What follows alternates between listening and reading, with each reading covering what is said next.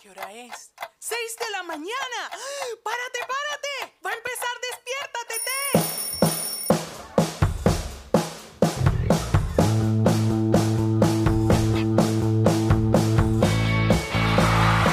Bienvenidos a otro programa de Despiértate T. Este es el episodio número 14. Aquí les habla Ramón. Señores, yo no puedo creerlo. Esta cuarentena que ha pasado. Yo, ni siquiera sé qué día es hoy. Tengo el pelo un desastre. No me importa. Al menos no estoy alucinando como aquellas personas que están viendo alienígenas, platillos voladores, luces en el espacio. No sé qué decirte. Pero estoy hablando con mis amigos, la gente, tengo muchos amigos que, que creen en conspiraciones y para, to- para, para ellos todo es una conspiración. Entonces es como que lo que pasa es que estamos encerrados. Nos, hicieron quedarnos en casa porque los alienígenas están tomando control de la Tierra. Yo le dije, bueno hermano, yo no sé qué decirte, pero tú necesitas que te preste mi perro Bob para que lo saques un rato y te diviertas con él. No todo, señor, escúchame, no todo es una conspiración. Hay gente que dice, despiértate T, es un programa de la CIA para mantenernos idiotizados, comprando café y todo ese tipo de cosas. Oye, no todo es una conspiración, por favor. Así que quédense tranquilos, este es un tiempo de reflexión para que te calmes, para que le bajes dos al estrés, para que te puedas calmar y para que tú puedas disfrutar también y puedas disfrutar con tu familia, que es lo más importante.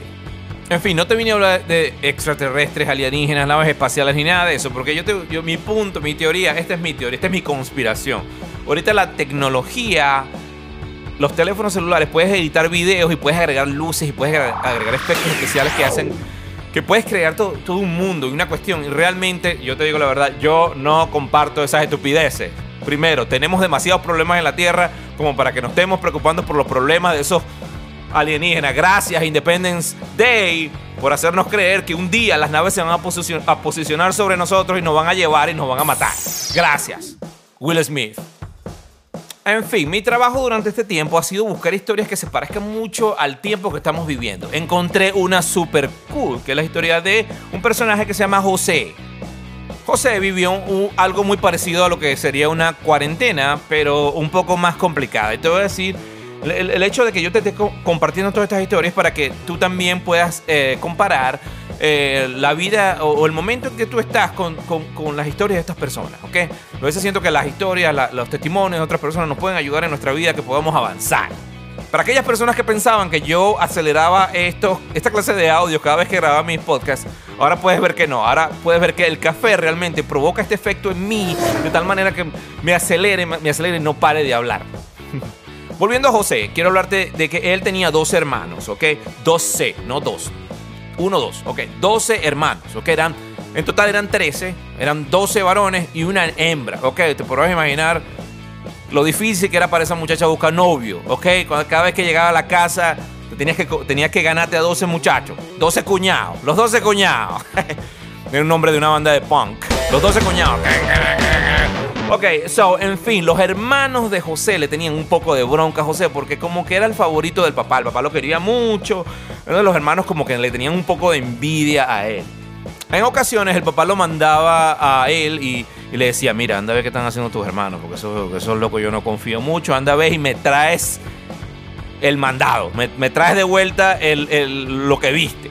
Y José hacía así, José iba, veía, mira, tú sabes que este, el, mi hermano mayor se tira peos y los muchachos le ponen un yesque, o sea, le, metía una, una, una especie de, eh, de resumen de todas las cosas buenas y malas que hacían sus hermanos. Sus hermanos no les gustaba eso porque precisamente él era un poco así como que medio chismosón.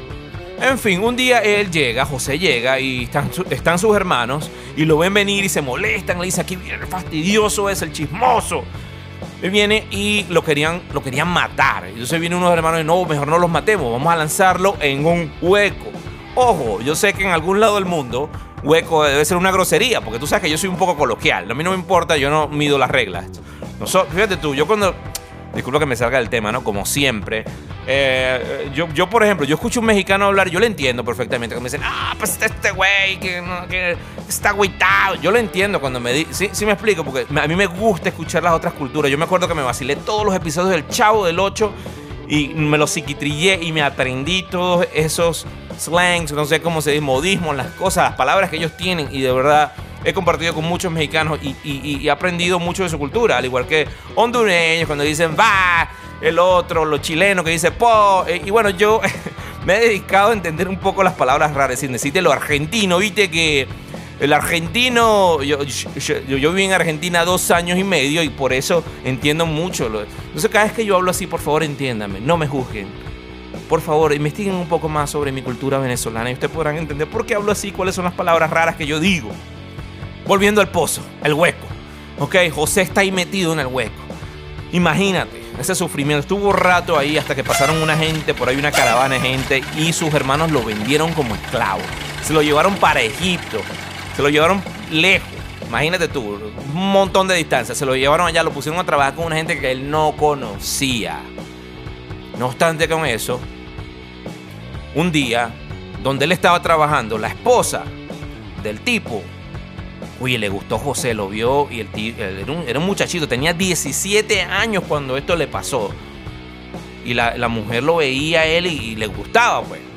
Era como que esos chamos que hacían ejercicio, se habían papeado, qué sé yo, no sé.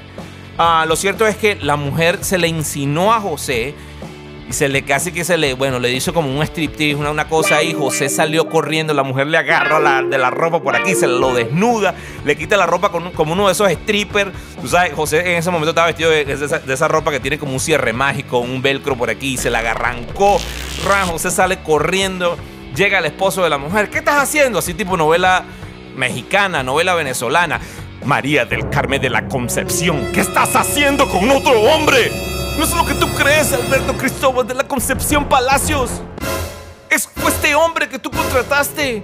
Entonces la mujer le dice al, al, esposo que fue José el que le quiso, tú sabes, insinuar y se le quitó la ropa. Inmediatamente a José lo llevan para la cárcel. Entonces, toda la transición te estoy llevando más o menos del hueco a un lugar extraño y del lugar extraño a la cárcel. José estuvo en la cárcel ahí metido por mucho tiempo y sin saber, o sea, era, era, era, algo bastante complicado porque tú cuando entras en una etapa, en un momento difícil, tú no sabes cuándo vas a salir. A veces, eh, eh, si te tocó estar eh, con alguien en un hospital, tú entras al hospital, pero tú no sabes cuándo vas a salir. Puedes salir en dos días, tres días, una semana, dos semanas, tres semanas. Pueden pasar mucho tiempo. Porque el punto es que cuando tú entras en una temporada complicada, no tiene sabes cuándo comenzó, pero no sabes cuándo va a terminar. Mira, una vez me enfermé de la garganta, eh, de verdad me dio como una infección extraña en la garganta. No era eh, el coronavirus. Eso fue hace mucho tiempo, ¿ok? Eh, en fin, empecé con un tratamiento de, antibióticos y, cada, cada, dos semanas me cambiaban el, antibiótico y, los medicamentos y todavía yo seguía enfermo y me sentía mal y tenía que ir a la universidad, tenía que eh, eh, cumplir con mis obligaciones, pero lo cierto es que yo me enfermé, yo lo que supe fue que me, enfermé un día súper grave y yo no, realmente yo no recuerdo cuándo salí de ese momento. Yo creo que pasaron dos o tres meses. Pero no, o sea, lo, cierto es que estuve en ese momento, al igual que José. José un día se levantó en la mañana como cualquier otro día. Y el papá le dice, ve a hacerlo de costumbre, ve a ver qué están haciendo tus hermanos. Y él fue y él no sabía que ese mismo día su vida iba a cambiar. Así, en un instante. No sabía. Lo cierto es que nos pasó igual. Un día estábamos normales y el siguiente día llegó todo esto del coronavirus y de la noche a la mañana estamos en nuestras casas sin poder salir, sin saber cuándo esto va a terminar. Otra cosa, tú no sabes si hoy o mañana tu vida cambia de la noche a la mañana sin saber. Entonces vámonos a comerciales, unos 30 segundos de un blog y después te quedas con nosotros y sigues escuchando el programa y reflexionas en lo que te dije. Regresamos con Despiértate y esto es el episodio número 14. Eh, hemos estado buscando historias sobre personas que también han estado en cuarentena o aislados, ok, socialmente. Eh, hoy estamos hablando de José, te recuerdo, él pasó de un día normal, cayó en un hueco o fosa, como tú quieras llamarlo, sale del lugar, lo venden como esclavo, un desconocido, la persona lo puso a trabajar, va a la cárcel por un crimen, un crimen que no cometió, ¿ok? Y luego está en ese periodo, por, este, ese periodo por mucho tiempo sin saber qué va a pasar, sin saber cuándo salir. El propósito de esta historia es comentarte cómo José eh, superó ese momento estando en la cárcel. Ah, algo interesante que acotar es que cuando José estuvo trabajando con el tipo de la mujer, que lo, todo el drama y la novela, José allí se portó como un caballero, trabajó duro.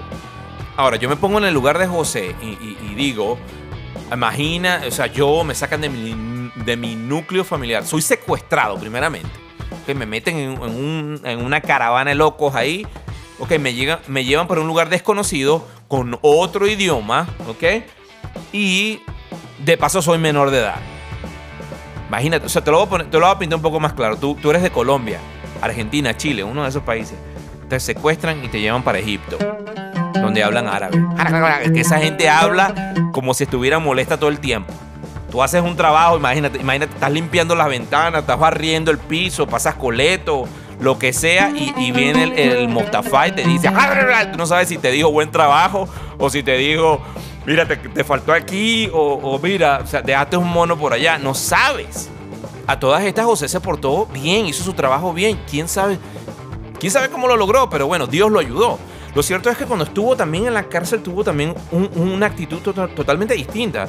El la persona que estaba a cargo de la cárcel, el, llamémosle el administrador, el carcelero, lo puso a él como, como cuidador, como una persona de confianza. Le dijo, mira, cada vez que llega una persona, este, tú enséñale cómo es el procedimiento aquí y lo puso a cargo allí. Ahora, imagínate estar en una cárcel. Yo no sé tú, yo no sé si tú has estado preso. Yo voy a confesar en este momento. Yo, a mí una vez me metieron preso con un grupo de amigos y eh, estamos eh, en la calle, era de madrugada. No te voy a dar detalles por qué me metieron en la cárcel, pero me metieron preso. Yo estuve en la cárcel, eh, me metieron en una celda, ¿ok? Y era horrible, ¿ok? el primer lugar olía terrible. Eh, no había eh, dónde sentarse, había que sentarse en el piso. Eh, me recuerdo que estaba, estaba un primo mío y, si, si, mi primo me está escuchando en este momento, él se va a acordar de esto, no es mentira. Él llega el, carcelero, el, oficial, y le dice, mira, agarra este todo aquí, este pipote, esta cubeta. Y él viene y la agarra y le dice, ¿qué hago con esta? Bueno, ahí es donde se orina, ahí es donde se hace pipí, póngala allá en la esquina. Entonces, oye, todo el ambiente en una cárcel es fuerte. Es difícil, estando en una cárcel, poder ser una buena persona. E incluso mucha gente que va a la cárcel termina saliendo peor. Yo no sé si tú estás escuchando este, este programa y tú estás en una cárcel en este momento. Pero yo quiero que tú tomes el, testimonio o el ejemplo de, José para que también puedas cambiar. Porque gracias a su al ejemplo de José, él ganó confianza con los carceleros, con los oficiales del lugar.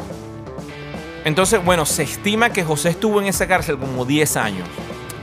Eh, no es un tiempo exacto, pero más o menos estuvo como 10, 11 años. Ok, y qué difícil mantenerse con la actitud que, eh, que José estuvo. Ahora, después de allí, y por su buen testimonio, José pasó a ser mano derecha del faraón. Y esto fue gracias a que una persona que trabajaba con el faraón conocía a José en la cárcel. Imagínate, una persona que trabaja en el gobierno lo, está en la cárcel por cualquier incidente y conoce a José y José se muestra tal como él es. Más adelante esta persona que trabajaba con el faraón fue restituido a su cargo y él, dos años después, esta persona le habla a faraón sobre José. Le dice, mire, este muchacho es tremendo, increíble, tienes que conocerlo, llámenlo. Llamaron a José y José salió de su cárcel. Y la historia es mucho más extensa. Yo te estoy eh, dando un resumen y te invito a leerla. Yo te voy a dar, yo te voy a dar el lugar donde vas a conseguir esa historia. Lo cierto es que cuando José llega a este lugar, el faraón prácticamente le ofrece el cargo de mano derecha. Tú me dirás, bueno, ¿qué tiene que ver eso con esto que estamos viviendo? Bueno, yo te dije, la vida de José cambió de la noche a la mañana. Terminó en la cárcel en un lugar que él ni siquiera se merecía. Y te digo, la actitud de José era totalmente distinta. Primero, él buscaba a Dios. Y Dios estaba con él. Y Dios le dio gracia a él. Segundo, durante ese tiempo de crisis, José estuvo en la cárcel y José pudo aprender la cultura egipcia, pudo aprender, mejoraría el idioma, mejoraría muchas cosas sobre... Dios, lo Dios lo estaba preparando para algo, Dios lo estaba preparando para ese momento. En conclusión, Dios nos quiere en este momento en nuestras casas. Y algo tenemos que aprender. Algo nos está capacitando Dios para lo que viene, para el futuro. Quiero invitarte a que te animes, ¿vale? A que tengas una relación con Dios. La historia de José no terminó allí. Más adelante, la ciudad donde vivían sus hermanos y su, papá, pasó por una hambruna terrible, tremenda. Y el único lugar donde había alimento era el Egipto, donde vivía José. Y sus hermanos fueron y se encontraron con su hermano y le pidieron perdón. Y José allí entendió el propósito final de su cuarentena.